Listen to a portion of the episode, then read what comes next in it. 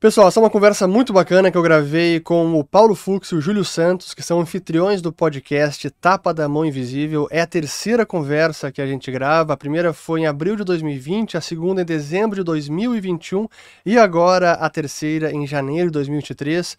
E com uma conversa bem longa, a gente vai separar aqui em dois episódios para o canal. Mas a conversa já foi publicada no Spotify, no podcast Tapa da Mão Invisível. Colocarei todos os links na descrição do vídeo vídeo e as conversas anteriores aqui nos links também. Então, espero que gostem, então fiquem com a conversa.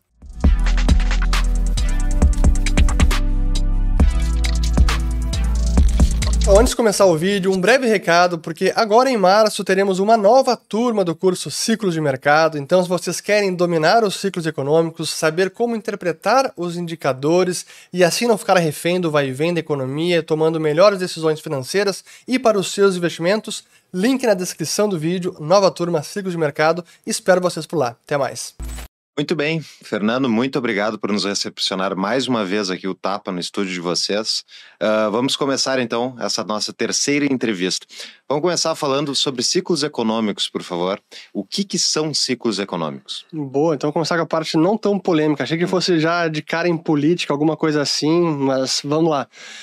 Ciclos econômicos são flutuações recorrentes que acontecem na economia de duração irregular e que acontecem há séculos. Existem causas específicas, mas a verdade é que a economia anda em ciclos, seja economia brasileira, economia americana, europeia, e dentro das fases do ciclo econômico, a gente pode separar em quatro grandes fases: fase da expansão, aí o ponto de virada, que é quando chega no pico de atividade, quando aparece a crise, que é a segunda fase, seria uma fase de transição a terceira fase de contração econômica ou recessão, e a quarta fase, que é a fase também de transição, que é o ponto de virada, onde a economia volta a se recuperar e entra uma nova fase de expansão. Então, em, assim, de forma bem resumida, esse é o ciclo econômico. Mas falou que ele acontece há muito tempo. Tem uma ideia de quando é que começaram os ciclos econômicos? Pois, digamos, nos primórdios, no início da ciência econômica, ou das primeiras uh, inquietações intelectuais que buscavam entender por que a economia andava em ciclos, era muito mais ligado a questões climáticas, safras agrícolas, e à medida que a economia foi se desenvolvendo e se sofisticando, uh, especialmente depois da, do século XVIII, e ainda mais com a Revolução Industrial, os teóricos, a gente poderia dizer que um dos principais ou dos, dos que foi os pioneiros em entender a mecânica do ciclo e até surfar o ciclo, foi o Richard Cantillon, isso na década de 1730, que é o seu tratado, antes de Adam Smith, e que ele descreveu muito bem todos os fenômenos por trás do ciclo econômico, mas eu diria que a partir do século XVIII e XIX que os teóricos se aprofundaram em entender as causas, por que acontecem, o que está por trás, e aí realmente no século XX com Mises e com Hayek,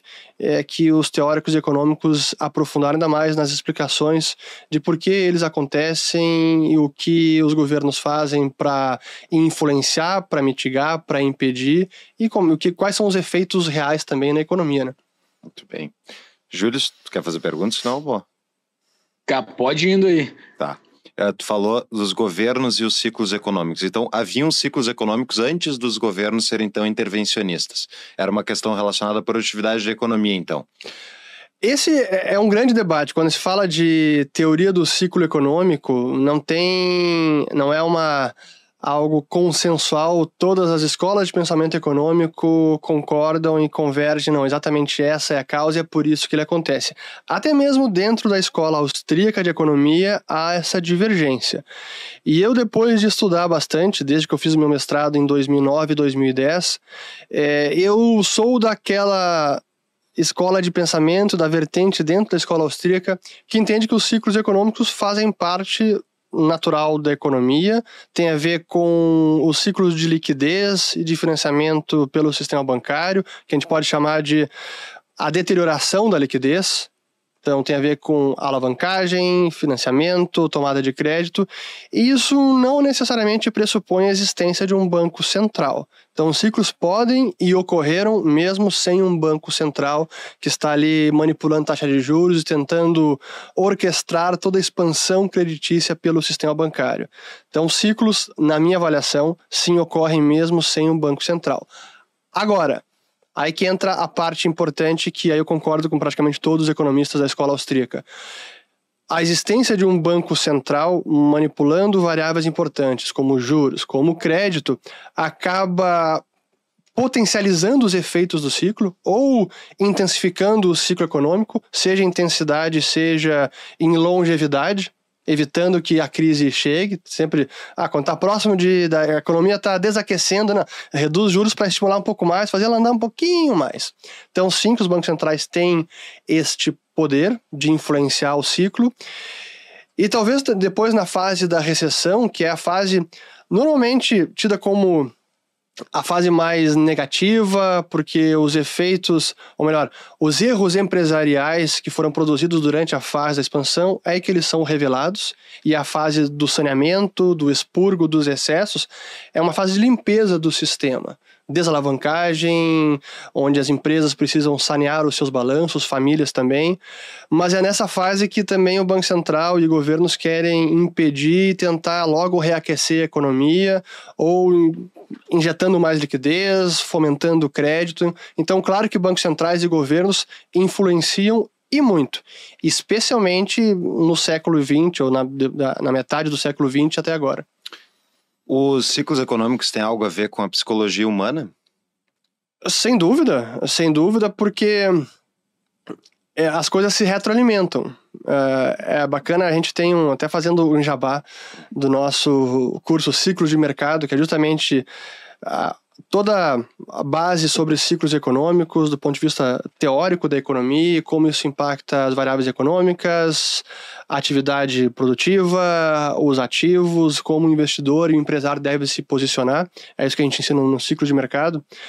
A gente também mostra como funciona a psicologia. Inclusive, a gente tem um gráfico bem bacana que mostra uh, as quatro fases e como vai funcionando a psicologia do indivíduo, do cidadão, durante o ciclo econômico. Especialmente no início da fase de expansão e mais para o final, é aquele momento em que a população está muito alegre. Ou seja, quando o crédito está fluindo, tudo dá certo, investimento nada dá errado, o cara constrói uma fábrica, abre uma loja, as vendas acontecem, não precisa demitir, pelo contrário, contrata mais funcionários, amplia a capacidade produtiva, investe na bolsa, as ações sobem.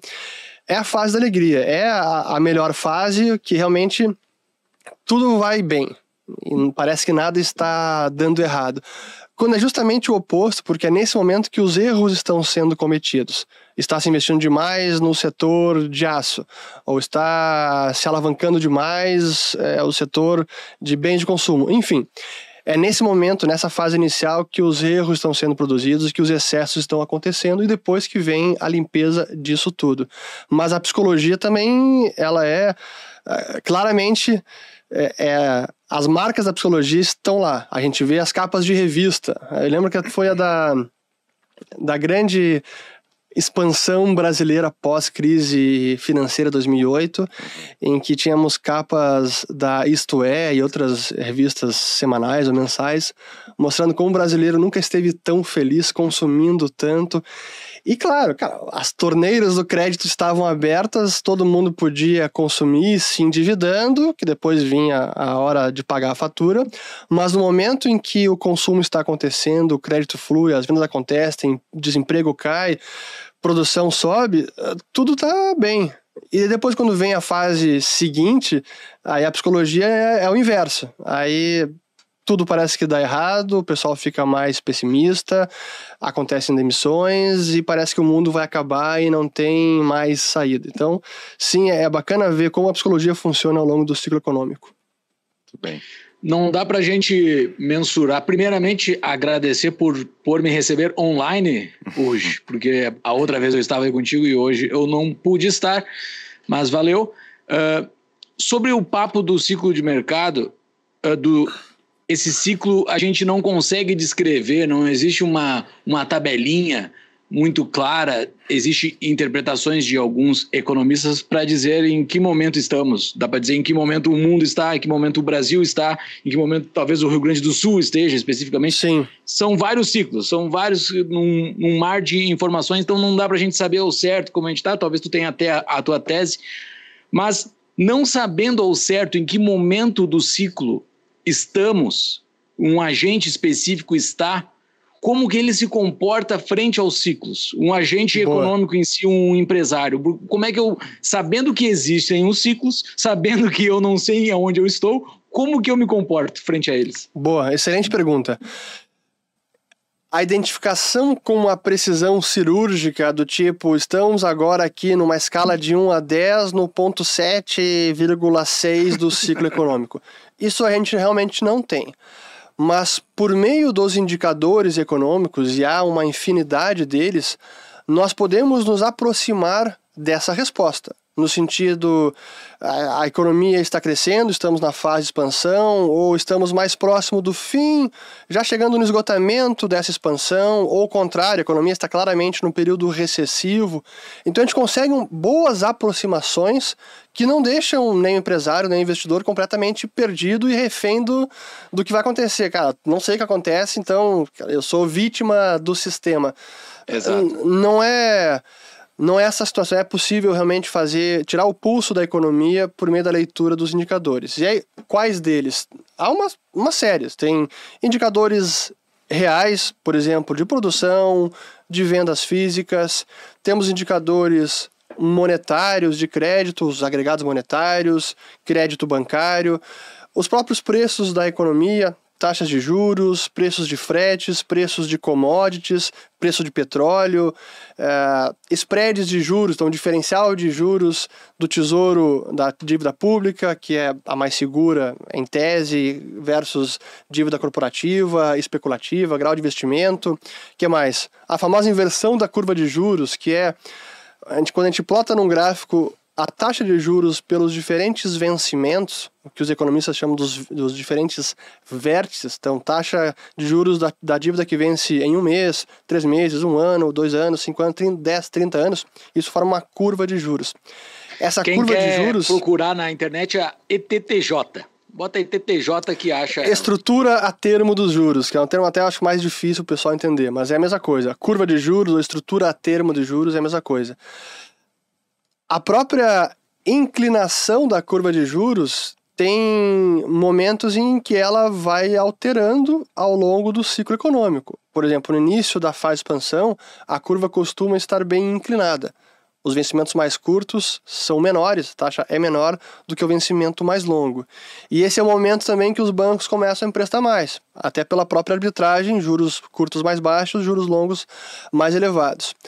Quando o ciclo chega perto do seu esgotamento, a curva começa a aplanar até inverter os vencimentos mais curtos maiores que os vencimentos mais longos. Esse é precisamente o momento que hoje nós estamos, quando a gente olha Estados Unidos, um pouco Europa, mais menos, mas especialmente a curva em dólares, hoje está invertida.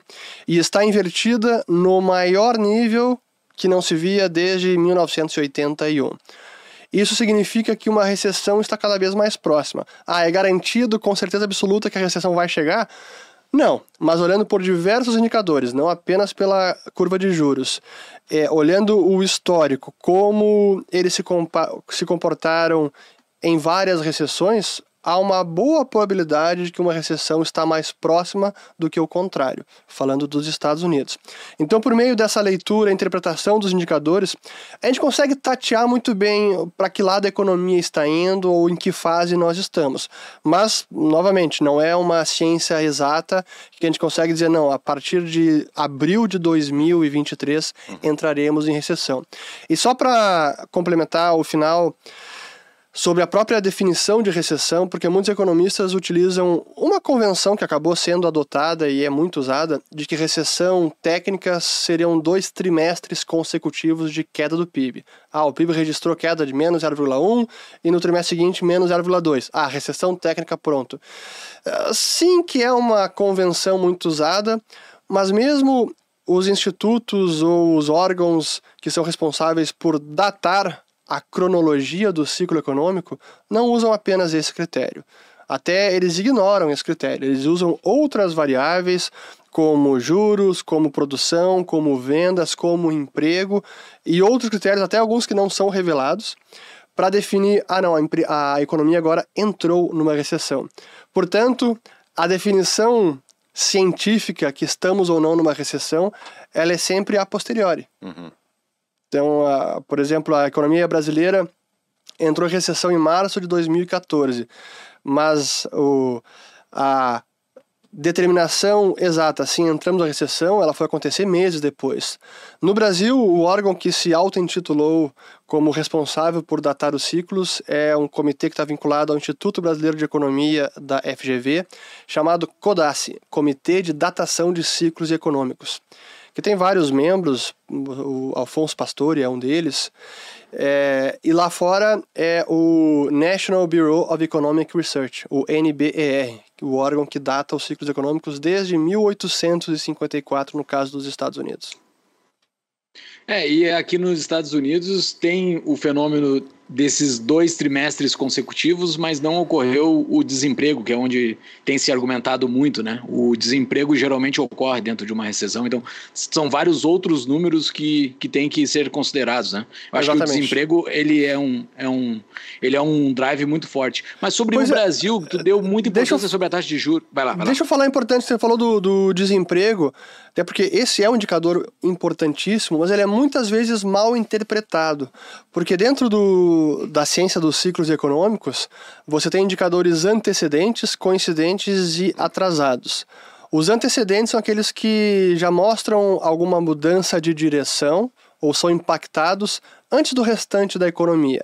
Então, eles são uma sinalização importante de para onde pode ir a economia. Ah, quando a gente fala de ciclo é importante, de indicador, é importante não um único indicador, mas um conjunto de indicadores por algum tempo para verificar uh, a relevância daquela, daquele sinal, pô, se apenas vendas, mas desemprego não e produção não, calma, vamos acompanhar o restante dos indicadores. E também confirmação de tendência. Ah, um, um mês caiu, mas no outro subiu, então não dá para dizer ainda para onde está indo. É preciso também esperar e acompanhar ao longo do tempo. O desemprego é um indicador atrasado, porque ele só apresenta uma deterioração ou uma melhora depois que o ciclo já virou. Depois que já iniciou a recessão, é que realmente a gente vê o desemprego aumentar. Então, muita gente diz, por exemplo, quando estávamos em 2019, que a taxa de desemprego também estava no nível recorde, mais baixo em 50 anos nos Estados Unidos, o pessoal apontava para a taxa de desemprego e dizia: Ó, oh, como é que vai chegar uma recessão se o desemprego está nas mínimas? Quando é justamente o oposto. Esse é um sinal de que está próximo de um fim de ciclo econômico. E naquele momento, agosto, setembro de 19, a curva de juros também inverteu. Claro, teve a pandemia, mas já tinha alguns sinais de que um, um fim de ciclo estava chegando. Agora, desculpa, segue deu... a pergunta. Não, não, ótimo. Uh, tu deu muita ênfase para a taxa de juros e a inversão dela, falou muito da, dos Estados Unidos. A do Brasil tá meio que flat, né? As taxas de juros de curto prazo estão muito semelhantes com as de longo prazo, né? Pois é, o, o Brasil é um, um case ruim para a gente analisar ciclo econômico, até pela nossa nosso histórico de estabilidade macro relativamente curto. A nossa estabilidade data desde o plano real. São 27 anos, 28 anos vai ser agora. Não, é, foi 90, julho de 94, 20, sim, 29 anos vai ser. 29 anos vai ser esse ano, em junho de, 90, de, de 2023. Ou seja, quase 30 anos. Quando a gente observa os dados macro nos Estados Unidos, pô, a gente tem pelo menos 100 anos de, um, de série histórica, de estabilidade, que a gente consegue analisar com muito mais precisão. Esse é um problema do Brasil quando a gente analisa as variáveis, especialmente de juros. O outro problema é que a nossa taxa já é muito alta. Então, a nossa curva de juros, primeiro, costuma estar num patamar bem mais elevado do que os demais países.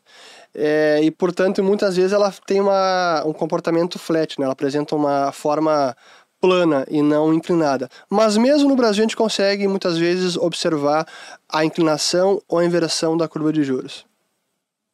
Muito bem, mas eu tenho várias perguntas aí dentro. A gente uh, quer explorar a questão da taxa de juros também, mas eu queria voltar um passo ali, até para entender, fazer esse comparativo. Tu comentou que haviam ciclos econômicos anteriores à, à intervenção estatal, que eles eram ligados à liquidez. O que, que é, o que tu quer dizer com isso, com a liquidez e como é que funcionava isso na prática?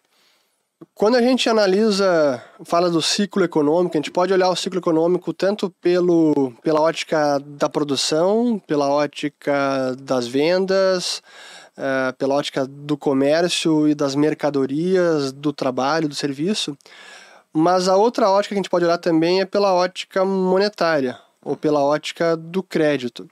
Quando eu falo de liquidez e de deterioração da liquidez, é justamente o ato de se alavancar, o ato de tomar crédito, que significa que as famílias ou as empresas estão comprometendo a sua liquidez.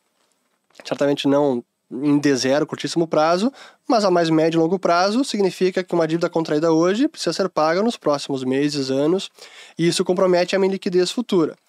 Então, é, quando a gente fala de liquidez, tem a ver com a expansão do crédito pelos bancos e a alavancagem é, das famílias e das empresas.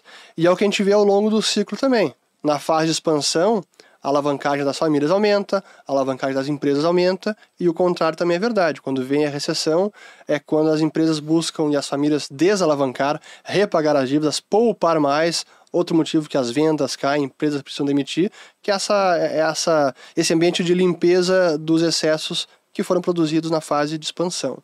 Muito bem. Mas essa questão do endividamento das famílias é uma questão ligada às expectativas delas em relação ao próprio é, à economia. Elas não estão Perfeito. não estão enxergando como ciclo econômico, né? Mas elas estão enxergando, eu vou ganhar mais dinheiro, posso me endividar ou não. É um erro então das famílias sistêmico que acontece, que elas no ciclo econômico no período de expansão, todo mundo está sendo sinalizado uma direção que está errada. É isso? É, esse é outro debate interessante, né? Pô, se se a gente já conhece o ciclo econômico, por que, que as pessoas seguem cometendo esses erros? E tem algumas explicações. A primeira é que quase ninguém entende o ciclo econômico de verdade. Assim, mesmo dentro Meio da. Fed? mesmo dentro da ciência econômica, uh, não é.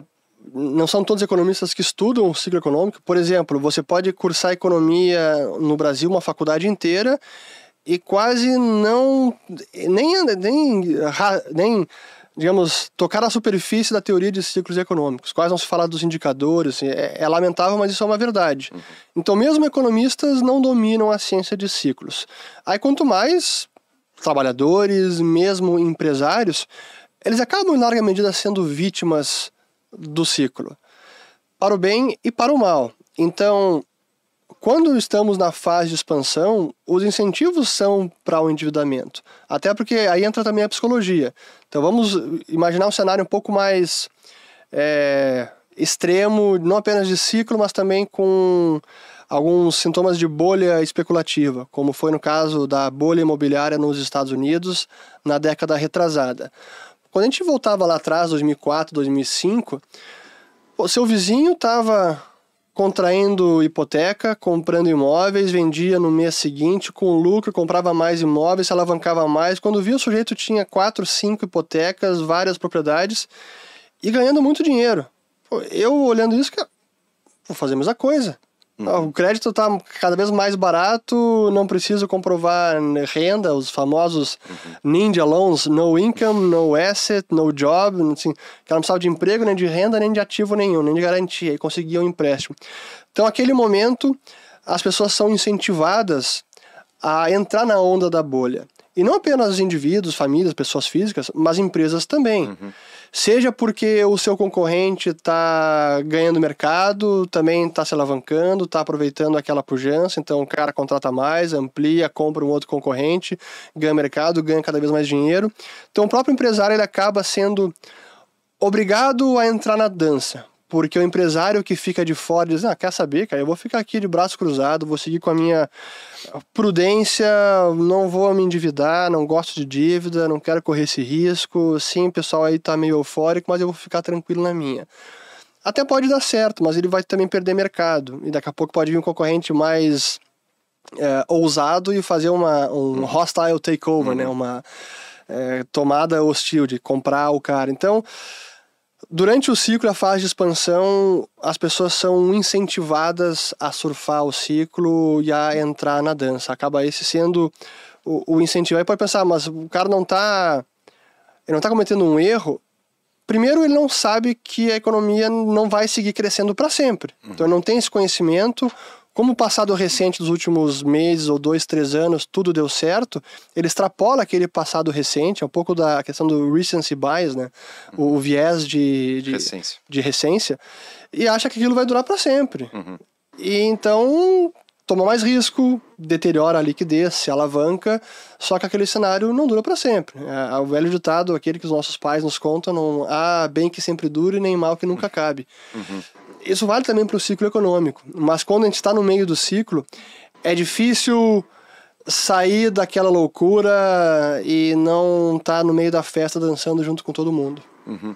A minha dúvida é em relação aos ciclos anteriores ao intervencionismo, é como é que eram conectados todas essas, enfim, essas perspectivas individuais que tu falou, é ligado ao crédito. Mas uhum. o crédito presume, quando a gente fala de crédito, a gente fala de taxa de juros. Quando Sim. a gente fala de taxa de juros, a gente fala de uma moeda que é obrigatória no território nacional que liga umbilicalmente todo mundo ao mesmo sistema monetário, né? E não permite que as pessoas, cada um pratique a sua taxa de juros. Enfim, tu tá ligado a um mercado que a base tem o crédito estatal, sob controle do Estado, pelo menos. Sim.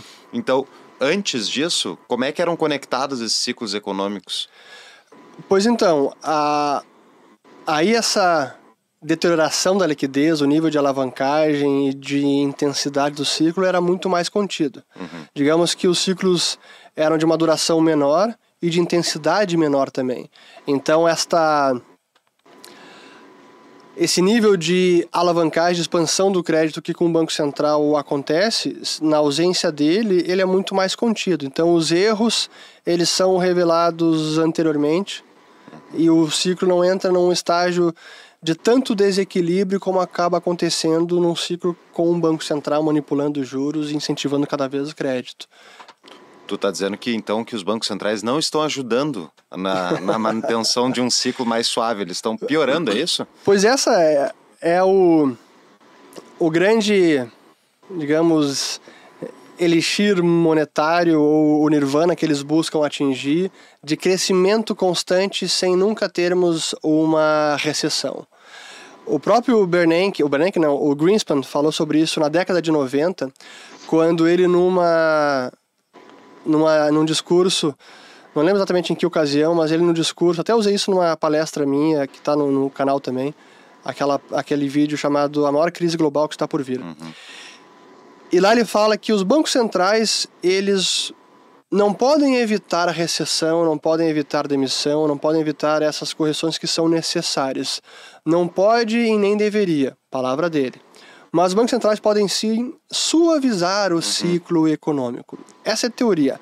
Na prática, eles conseguem postergar um crescimento econômico à custa de um desequilíbrio cada vez maior. Por isso que os austríacos defendem é quanto mais o Banco Central intervém, quanto mais políticas intervencionistas de governos em conjunto com o Banco Central, maiores se tornam esses desequilíbrios, portanto, maior será a correção no futuro. É nesse sentido que também os bancos, os austríacos são muito críticos da postura das autoridades monetárias e fiscais quando está claro que o ciclo está chegando ao seu fim, porque eles não querem que isso aconteça jamais, eles querem realmente manter.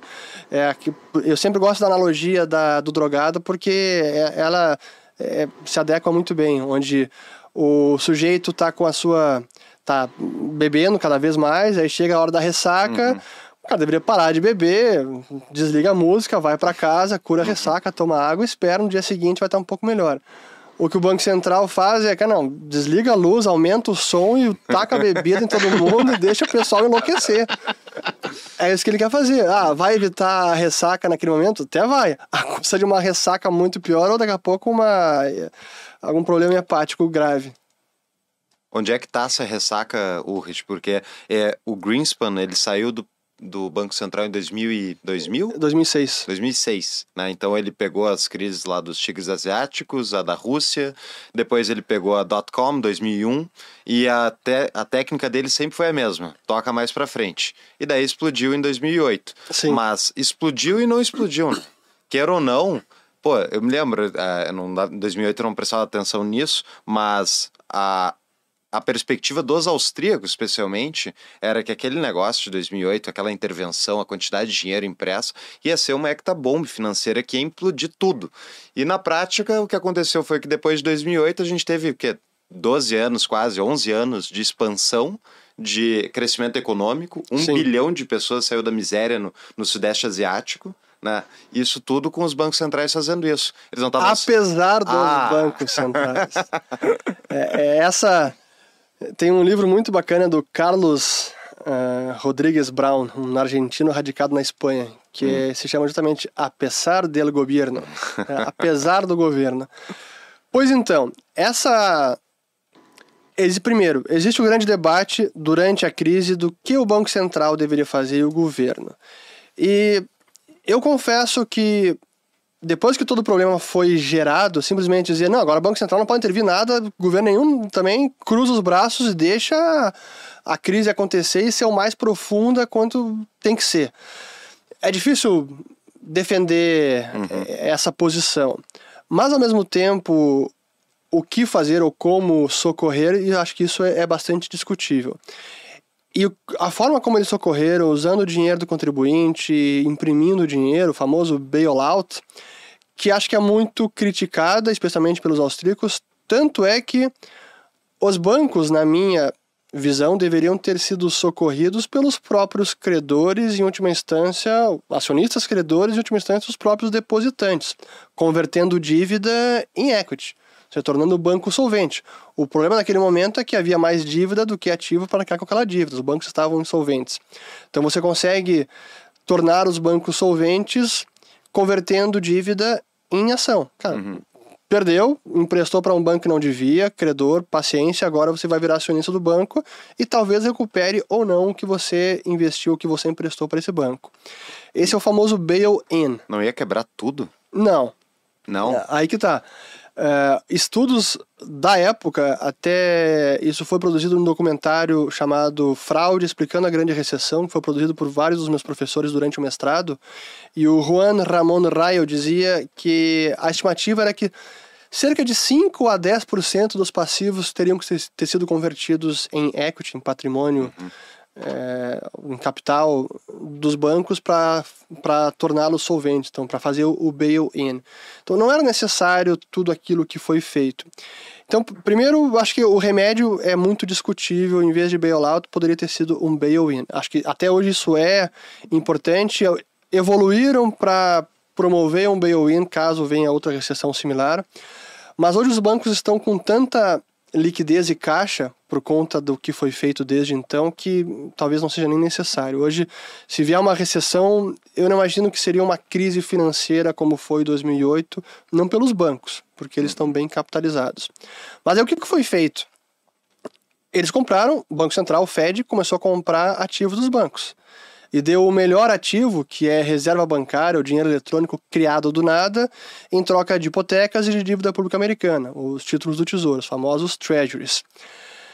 E é que entrou um erro de diagnóstico dos efeitos dessa política pelos próprios austríacos. Porque eles diziam, como, como você alertava antes, que, pô, então o Banco Central vai imprimir dinheiro, vai gerar uma inflação, vai ser uma hecatombe, cataclisma econômico mundial. E não.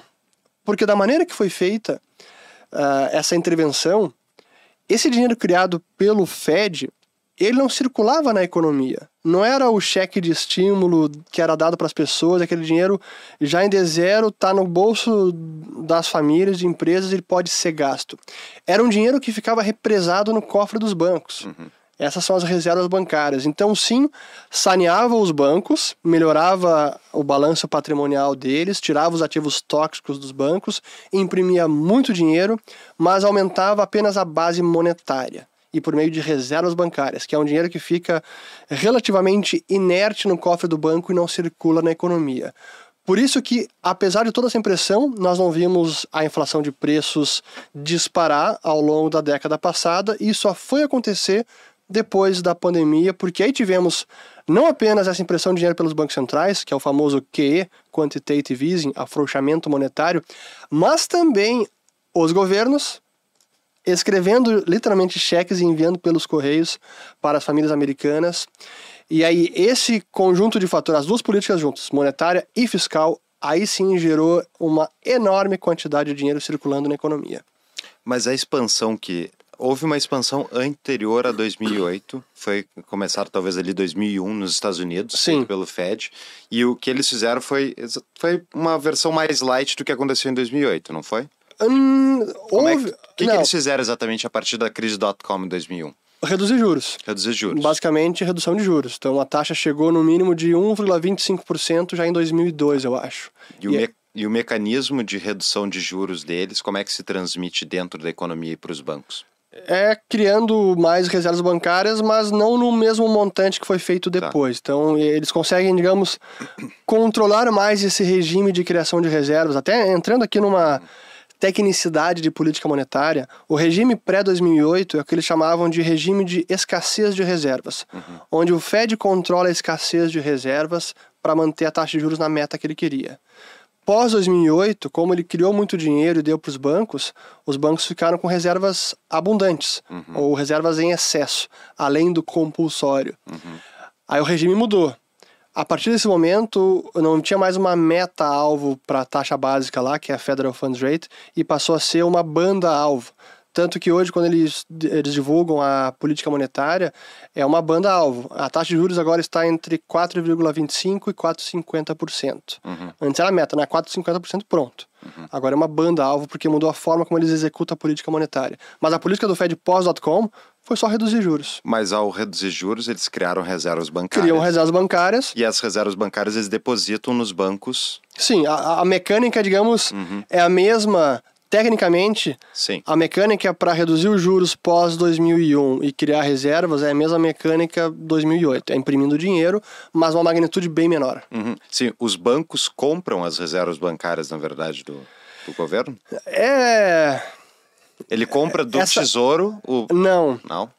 Essa relação sistema bancário e Fed, ou Banco Central, e o Brasil funciona da mesma maneira, ela é até pouco entendida, porque quem realmente controla a conta corrente dos bancos comerciais junto ao Banco Central, que é a chamada reserva bancária, é o Banco Central, não é o Banco Comercial.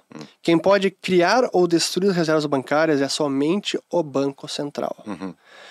Ele cria reservas digitando. Então agora eu quero comprar Treasury de 10 anos, 20 bilhões. 20 bilhões, acredito aqui pro JP Morgan, JP Morgan, passa para cá 20 bilhões em Treasuries. Sim, mas o JP Morgan tem que ter comprado antes os previamente, treasuries. claro, previamente ele comprou, ele já tinha em carteira esses Treasuries. É, ele compra tesouro, então, e na verdade o que existe é uma relação onde os bancos comerciais, Sim. alguns deles somente, têm pré-requisitos especiais junto Ok, aos. I, I see where you're going with this. eu sei onde é que você quer chegar. na- Não, acho- é importante falar sobre isso. Correto. Vamos dar um passo para trás. Tesouro emite dívida. Uhum. Quando ele emite dívida, quem compra essa dívida nos chamados leilões são os dealers primários, que é um punhado de bancos comerciais que tem privilégios, deveres e, e direitos. Uhum. Direito de participar no leilão primário e dever de comparecer nesse leilão também. Então, o, o banco comercial não pode simplesmente dizer, cara, hoje eu não tô afim de comprar. Ah, vai ter que comparecer. Ah, é, mas É. tem que comprar. Tem. Claro que a que preço, aí é, é discutível ou, ou é, faz parte do mercado e o tesouro não impõe o juro que ele quiser. Então essa parte, digamos, é, está sujeita às leis de mercado. Mas sim o banco comercial precisa comparecer no leilão do tesouro. Então falar, ah, tesouro emitiu dívida, dealer primário comprou, parte pode ter encarteirado, parte pode vender para fundos, para clientes, eh, pessoa física, CNPJ, não interessa. O passo seguinte é o Banco Central comprando dos bancos comerciais. E esse aí é o mercado secundário. Por isso que se diz que o Banco Central não atua no mercado primário. Apenas os bancos comerciais que compram dívida pública no mercado primário, direto do Tesouro. O Banco Central só pode comprar direto do banco comercial no mercado secundário. É isso que, em tese, blinda o Banco Central de dizer que, ou eh, garante com que ah, o Banco Central não está financiando o Tesouro, porque ele não compra direto o Tesouro, ele compra de um terceiro. Para mim, isso é um argumento que cai por terra, porque se você analisa o balanço de um banco central, do lado do ativo é quem ele está financiando. e a maior parte do ativo é dívida pública. Vai dizer, não, está financiando o tesouro? Não está. Ah, para fim de política monetária, sim, mas está financiando. Indiretamente, né? Exato. Então, ele permite justamente essa expansão da dívida pública, né? Esse mecanismo. A questão é, quando eles compram, quando eles emitem reservas bancárias e uhum. injetam isso dentro dos bancos comerciais, o banco comercial fica com um ativo superior e, portanto, ele pode expandir a sua perfeitamente seus empréstimos. É, né? Essa é a mecânica da expansão do crédito. Então, a criação de reservas pelo Banco Central permite aos bancos expandir mais o crédito porque eles têm mais reservas para honrar demanda de depósito, de saque de depósito e tudo mais. Então, sim, esse é o mecanismo final.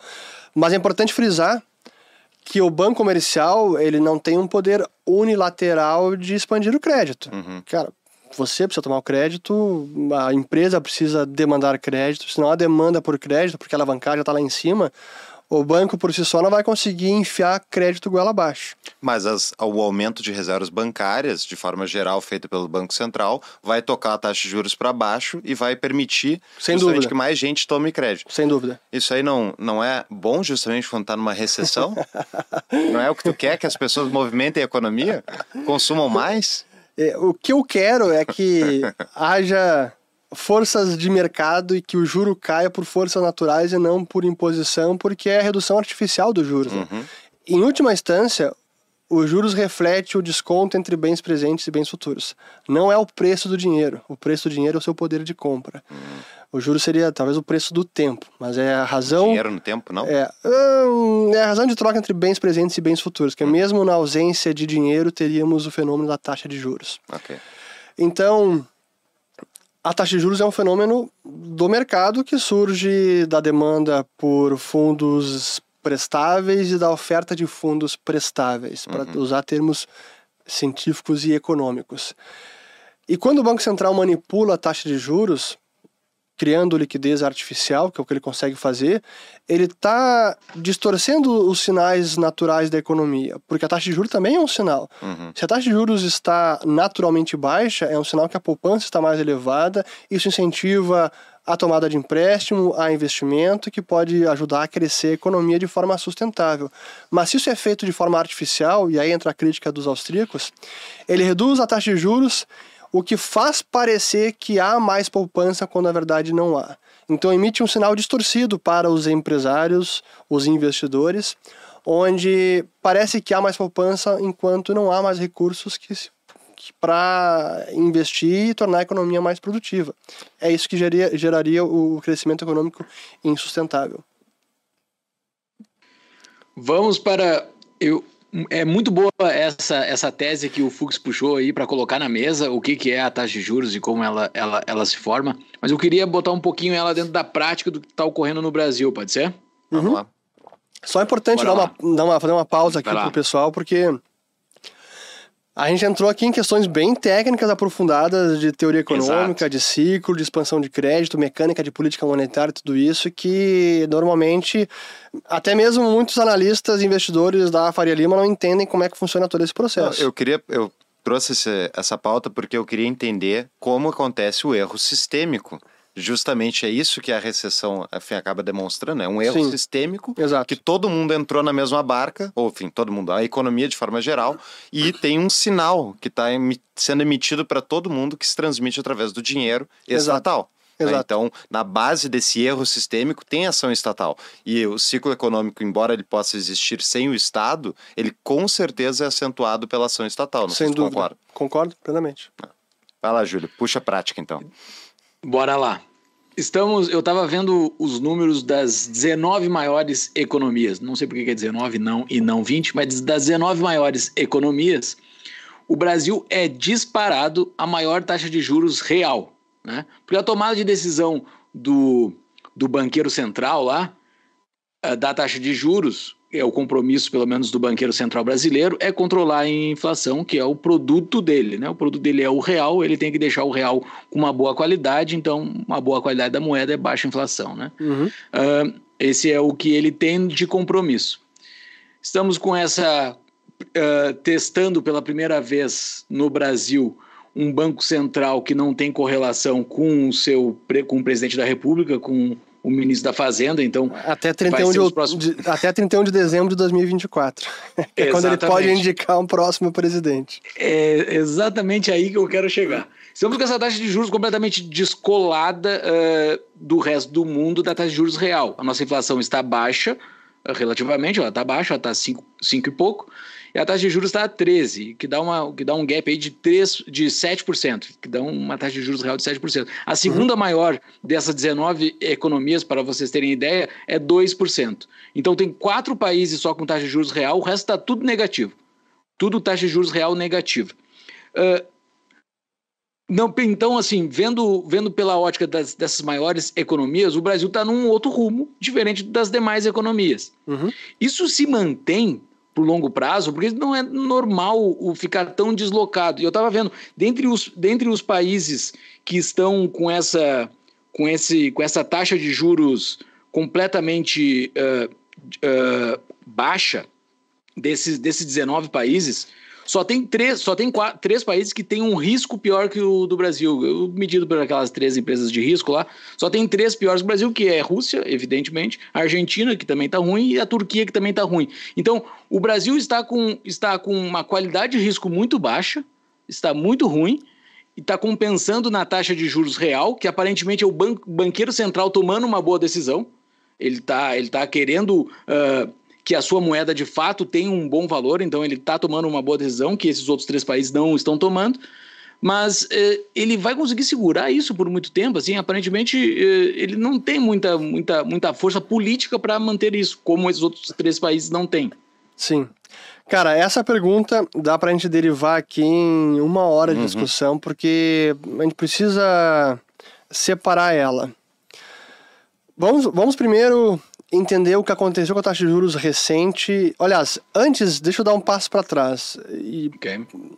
Usando da lógica da impossibilidade do socialismo, que foi a tese do Mises em 1921, se eu não me engano, quando ele publicou Socialism, que... Além da tese do Mises, foi aplicado na prática em vários outros lugares do mundo e todas comprovaram o que o Mises falou, né? Então, é Significa que na ausência de preços você não consegue eh, ter uma economia minimamente funcional, o caos imperaria, não funciona, não tem como.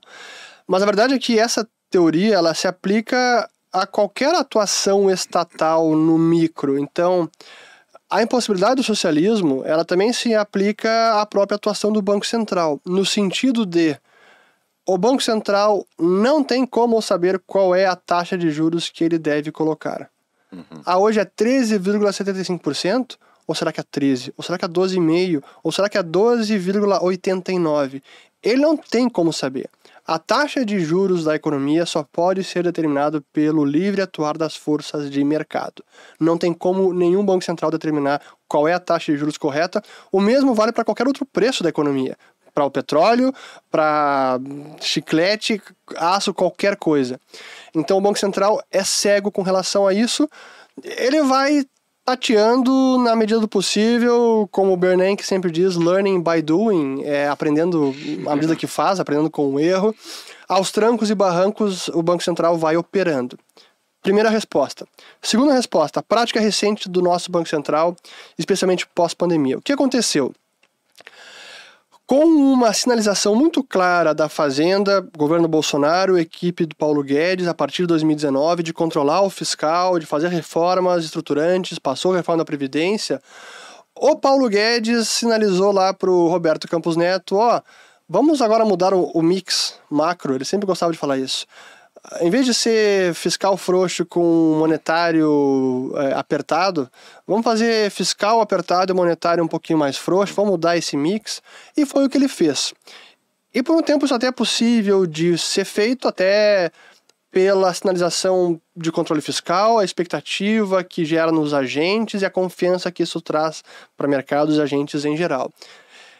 Aí vem o problema que o Banco Central, na minha avaliação, começou a exagerar um pouco nessa dose de redução de juros. A gente viu isso se manifestando ainda em 2019, que o nosso câmbio chegou em 4,25 em 2019. E o Bolsonaro entrou com 13,80, eu acho, ou 13,70, alguma coisa assim. Então já havia uma desvalorização forte do câmbio. Aí veio pandemia, meteoro, todo mundo sabe, e o Banco Central foi lá e 2% de taxa de juros. 2% para a nossa economia, com os nossos riscos, com a nossa história, com o nosso fiscal, com a nossa instabilidade política, para mim foi uma tomada de risco brutal. Eu criticava todo santo dia, eu era até chato no Twitter, no Instagram e no YouTube, que eu batia muito nessa tecla. Acabou acontecendo, o nosso câmbio foi lá para 5, quase 6, oscilou um monte, mas enfim, gerou muita volatilidade e depreciação cambial. E eu dizia, não apenas eu, mas muitos analistas também, que esse erro ensejaria o erro seguinte, que seria o de apertar demais. Então, afrouxando demais com os juros, 2%, levaria o Banco Central a apertar demais os juros logo depois. E foi exatamente o que aconteceu. Então, eu diria que o Banco Central nosso errou ao afrouxar demais e estimular monetariamente, e hoje também acho que erra ao restringir demais e apertar muito os juros. Mesmo se a gente considerasse a inflação sem a desoneração, que em vez de 5,70 iria, sei lá, para 7 ou 7 alguma coisa, mesmo assim o nosso juro real ainda seria o maior do planeta. Então, é, sim, está tá muito alto. É, isso é, não, não é sustentável porque é um fardo enorme, isso emperra a atividade econômica, desincentiva a tomada de crédito. Então, é, é muito ruim. A gente pode dizer que, o, embora não saibamos qual é a taxa de juros exata, a gente pode dizer que nos extremos a coisa hum, também não dá. Então a gente pode aproximar e dizer que ah, 2% é demais para o Brasil. Ah, é 3,75 ou 4? Não sei, mas 2 não é. Mesma coisa agora para mim, 13,75%. Tá demais, tá exagerado. E é que essa é a segunda parte da resposta. E aí a terceira, que tem a ver com a prática do Banco Central, que também tem muito de arte e menos ciência. Uhum. Porque beleza, vamos concordar que a taxa de juros nesse patamar está excessiva, restritiva demais. A inflação já está caindo, pô, o crédito caiu, tivemos superávit primário agora, precisa manter nesse patamar? Eu diria que não. Ok, como é que a gente reduz então agora? Simplesmente o governo, o Banco Central dizia agora ah, quer saber, a gente acha realmente que a gente exagerou na dose, a gente vai começar a reduzir a taxa de juros, então na próxima reunião vamos reduzir em 1% a taxa de juros. se ele fizesse isso, geraria um ruído tão grande no mercado e dissonância assim de, de comunicação prévia que poderia até ser contraproducente, fazendo o câmbio disparar ainda mais, gerando desconfiança, juros futuros dispararem. Então poderia ser um tiro no pé, por mais que fosse correto reduzir a taxa de juros. E é por isso que é tão difícil o atuar do Banco Central e que ele precisa ser muito habilidoso na comunicação e nas suas políticas também. É, é impressionante isso, a ideia de que tem uma pessoa que vai lá e vai falar: olha, nós, oito pessoas, doze pessoas, nos reunimos numa sala fechada, uh, depois a gente libera as atas para vocês verem, mas a gente decidiu que o preço desse dinheiro vai ser tanto. Isso aí, não existe mais nenhuma decisão na nossa vida que é feita por oito pessoas numa sala fechada que a gente é obrigado a aceitar. É. Isso é ilógico, não é? É, é o, é o Politburo, é o, é, o comitê soviético exato. decidindo o preço mais importante da economia. Uhum. Que para mim o preço mais importante é a taxa de câmbio, o segundo seria a taxa de juros, especialmente quando a gente tem taxa de câmbio flutuante. Mas o mesmo vale para o Brasil, o mesmo vale para o Fed. Uhum. E é, é, realmente eu, eu, eu, tenho o mesmo sentimento e quando é, o mundo inteiro para, para. Semana ah. que vem, já está gravando hoje, é dia 24 de janeiro. Uhum.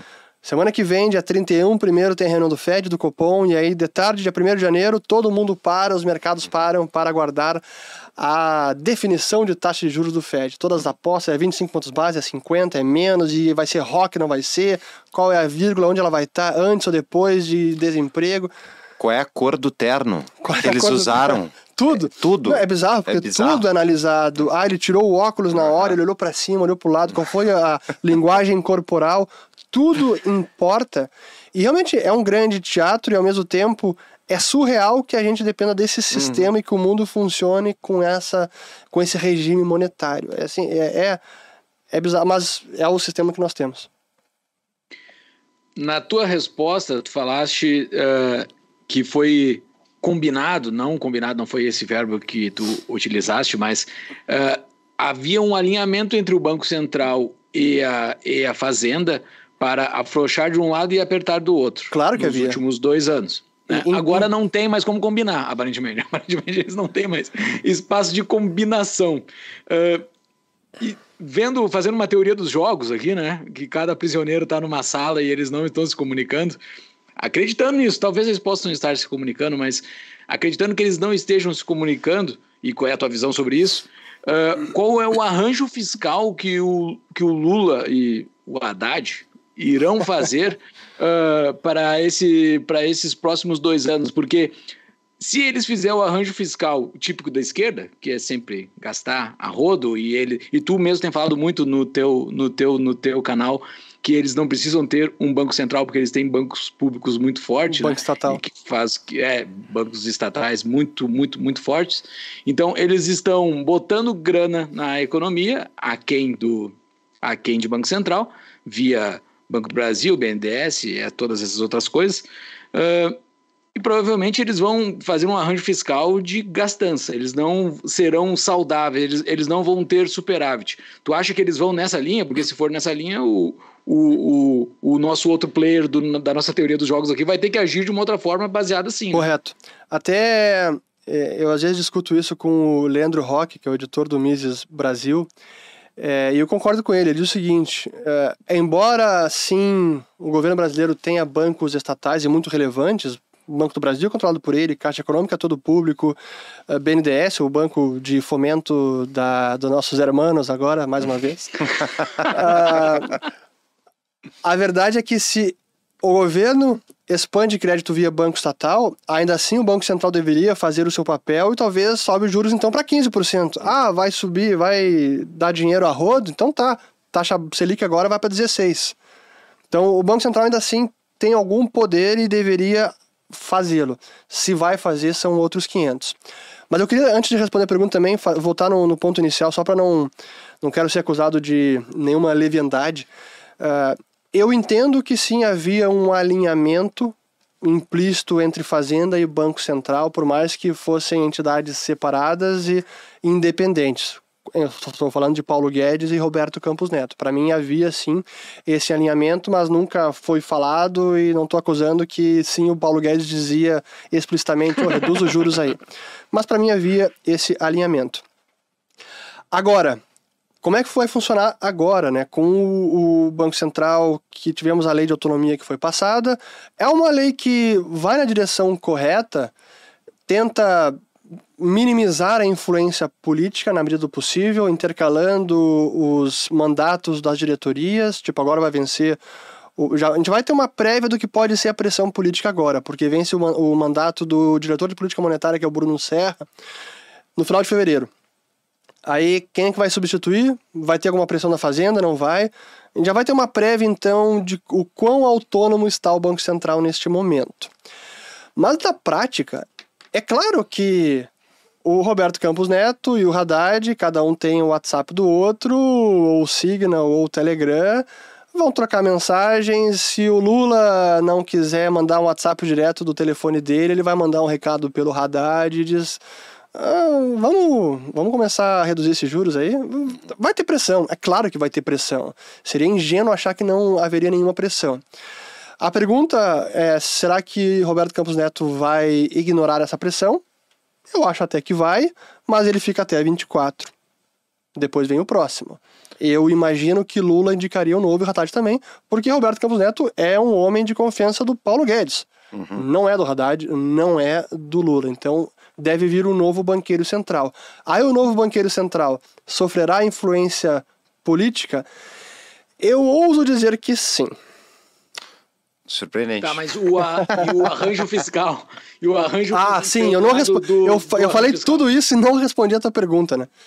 Beleza, uh, pois então, o, o arranjo fiscal, a gente precisa ter mais previsibilidade, a gente precisa ter um real controle do gasto público e, não, e uma intenção de controlar o gasto público também. A mensagem é importante, a sinalização que ela acontece pela via política, pelas declarações, é, pelos tweets, isso tudo importa.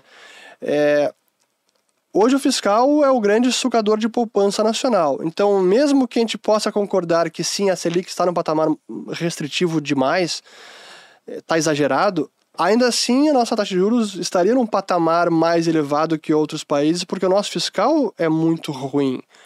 não apenas o gasto é muito engessado, a gente não vê ninguém realmente interessado, especialmente agora, realmente interessado em endereçar o engessamento das, dos nossos gastos, que é basicamente pessoas, é funcionalismo, não consegue cortar gasto, é impossível. Primeiro que não tem vontade política para isso, não tem nem como é que vai cortar gasto se ninguém quer peitar esse problema de frente? E alguns nem acreditam que é preciso peitar esse problema. O que é o problema? Tem gente que não acha que é problema. É, alguns acham que nem é problema. É, além disso, o nosso perfil de dívida ele é também relativamente precário, no sentido de a dívida é curta, ela vence em média abaixo de quatro anos, então, é, a cada quatro anos em média, mais de seis, acho que está em sete trilhões agora já, sete trilhões de dívida pública precisa ser amortizado. A cada quatro anos. Em país desenvolvido, esse prazo médio está na casa de 7, 8, alguns até 10, 14 anos. Estados Unidos até é menos do que a média, mas é moeda de reserva, então isso é atenuado. Ainda assim, prazo médio da dívida americana está na casa dos seis anos. Uhum. O Brasil abaixo de quatro. E para conseguir colocar dívida no mercado, a gente ainda paga pós-fixado. Então, é, ninguém confia no governo. Então, sair dessa armadilha só com muita sinalização e medidas concretas de contenção de gasto para a gente ir no rumo de reduzir a taxa de juro real da nossa economia. E eles têm alguma saída para entregar isso? Porque o discurso o discurso. Eles, o governo atual, PT, você diz. O governo atual, o governo atual do PT do Lula. Uhum. Uh, Uh, eles têm alguma saída que tu vê disso? Porque pelo lado da despesa, aparentemente não. Eles vão aumentar a despesa porque eles vão fazer concurso que foram represados, eles vão reativar uh, despesas que foram desativadas, tipo coisas de cultura e essas outras coisas todas. Uh, e pelo lado da receita, eles têm uma uma resistência muito grande da opinião pública por aumento de impostos, né? Eles têm alguma carta na manga para resolver isso, para ficar com superávit? Eu tô rindo aqui que eu tô pensando que a economia não vai crescer, mas pelo menos a gente vai ter o musical da Cláudia Raia, né? ah, exato, tem a economia crescer, né? A economia crescer, mantendo, a mesma, mantendo o mesmo patamar. Mas enfim, brincadeiras à parte. A visão de economia deles é de que, primeiro, eles acreditam, alguns econômicos, alguns teóricos que estão no governo ou assessores, acreditam piamente no multiplicador keynesiano, acreditam sim no gasto estatal como sendo o catalisador da nova demanda que vai gerar um círculo, um ciclo virtuoso de crescimento sustentável. Quando na verdade isso produz apenas um voo de galinha quando temos as condições, os pressupostos para que isso aconteça, como baixa alavancagem, endividamento das famílias mais baixo. Se isso não é verdade, até o voo de galinha é difícil de começar. O que pode, num curto prazo, favorecer esse governo, apesar de ser gastador e não, não, não querer reduzir o tamanho do Estado, é que nós temos uma boa dose de investimento estrangeiro, de concessões já contratadas, esse investimento deve acontecer e isso pode ajudar a nossa economia a crescer apesar desse fiscal, apesar dessa gastança. Mas passado esse crescimento gerado por esses investimentos, em infra especialmente, a verdade é que não tem muita mágica. E esse receituário deles não tem como gerar um crescimento econômico sustentável. Essa foi a primeira parte da conversa com o pessoal do Tapa da Mão Invisível. Espero que tenham gostado. Considerem se inscrever se curtiram. Os links também aqui na descrição do vídeo. E semana que vem voltamos com a segunda parte. Até mais.